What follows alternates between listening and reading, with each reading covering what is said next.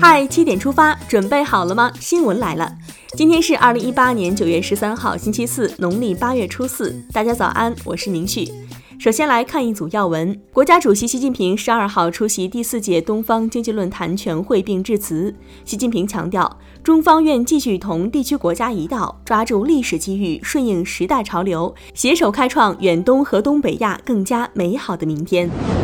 国家主席习近平昨天在弗拉迪沃斯托克同俄罗斯总统普京一起访问海洋全俄儿童中心。此外，习近平昨天还分别会见了蒙古国总统巴特图勒嘎、日本首相安倍晋三。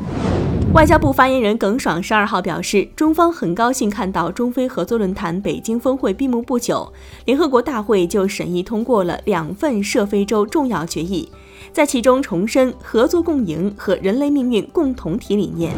近日，国家发展改革委要求将景区门票价格工作落到实处，绝不能搞明降暗升，确保今年十一黄金周前降低重点国有景区门票价格的工作取得明显成效，把降价落到实处，让民众有更多获得感和幸福感。昨天晚间，央行发布的八月社会融资规模增量统计数据显示，八月份社会融资规模增量为一点五二万亿元。其中，对实体经济发放的人民币贷款增加一点三一万亿元，同比多增一千六百七十四亿元，为实体企业注入更多活水，经济发展才能行稳致远。由于美方没有采取实质行动纠正其对华产品实施的多项违规反倾销措施，中方已经向世贸组织申请授权，对美实施每年约七十亿美元的贸易报复。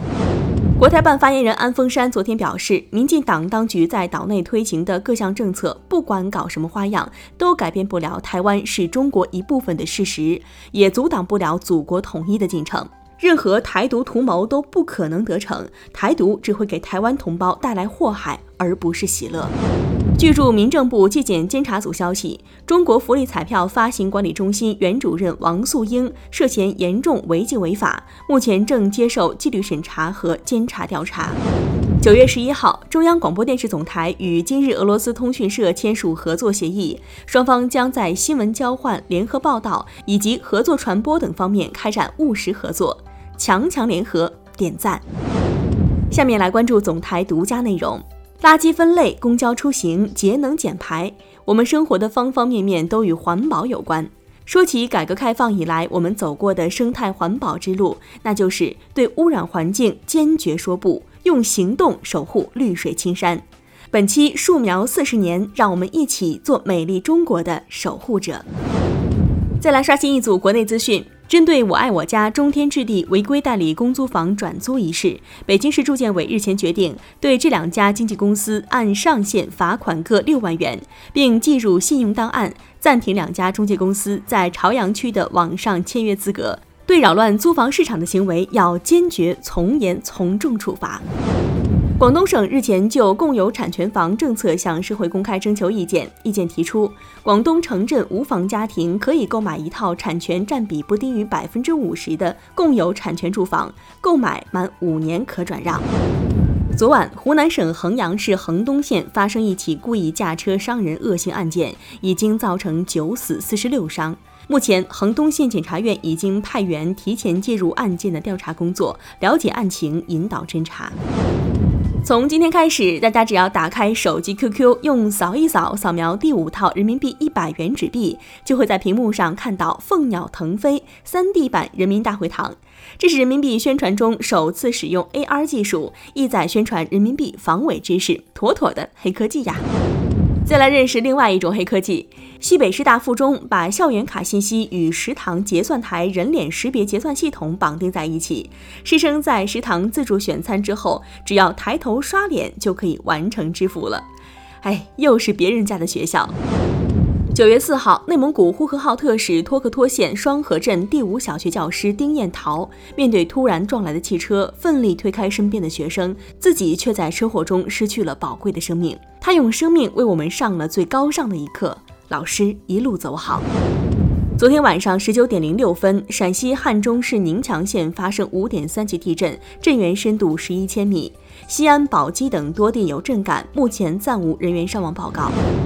今年第二十三号台风百里加和第二十二号台风山竹将继续在我国华南地区登陆，广东西部沿海部分地区将会有大雨，公众和相关部门需要做好防御台风的准备。北方地区从昨晚开始将会迎来一次降温过程，局地降温可达十度以上。天文专家介绍说，本月十四号天宇将上演木星合月的美丽天象，届时只要天气晴好，公众用肉眼就可以清晰观赏到这幅美丽的画卷。看大块头托举月姑娘，好期待呀！把目光转向国际，韩国统一部昨天表示，开城工业园区内韩朝联络办公室将于本月十四号正式揭牌成立，其具体职能包括磋商联络政府间会谈，为民间交流提供支持，方便两地人员往来等。阿富汗东部某省十一号发生的自杀式爆炸袭击，死亡人数已经升至六十八人，袭击还造成至少一百六十五人受伤。日前，波兰审计部门一官员在发布相关报告时说，波兰在空气质量方面就像是欧洲地图上的一颗黑点，全国普遍存在雾霾天气。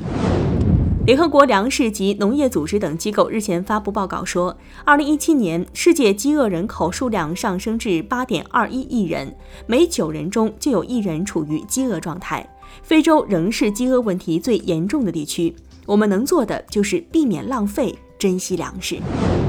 接下来是今天的每日一席话：看似寻常最奇绝，诚如容易却艰辛。二零一六年四月二十六号，习近平总书记主持召开知识分子、劳动模范、青年代表座谈会，并发表重要讲话。他在讲话中引用“看似寻常最奇绝，诚如容易却艰辛”，指出青年的人生之路很长，前进途中有平川也有高山，有缓流也有险滩，有丽日也有风雨，有喜悦也有哀伤。心中有阳光，脚下有力量。为了理想，能坚持不懈怠，才能创造无愧于时代的人生。看似寻常最奇绝，诚如容易却艰辛，出自北宋王安石的《题张思夜诗》，指看似平常，但仔细品味却最为奇特突出。成功看起来好像容易，其实背后充满艰辛，形容一个人的作品或成就得来不易。最后来看今天的每日话题：过分爱 P 图是心理疾病。拍照五分钟，修图两小时，是很多人的真实写照。希望他人能看到更美的自己，无可厚非。但过于热衷于修图，容易产生焦虑。这种对形象不满意的焦虑，如果引起明显痛苦或影响到生活，称为体相障碍，是一种心理疾病。你是靠修图活在朋友圈的人吗？点击文章底部留言，一起来聊聊吧。好了，七点出发就到这里，咱们明天再见吧。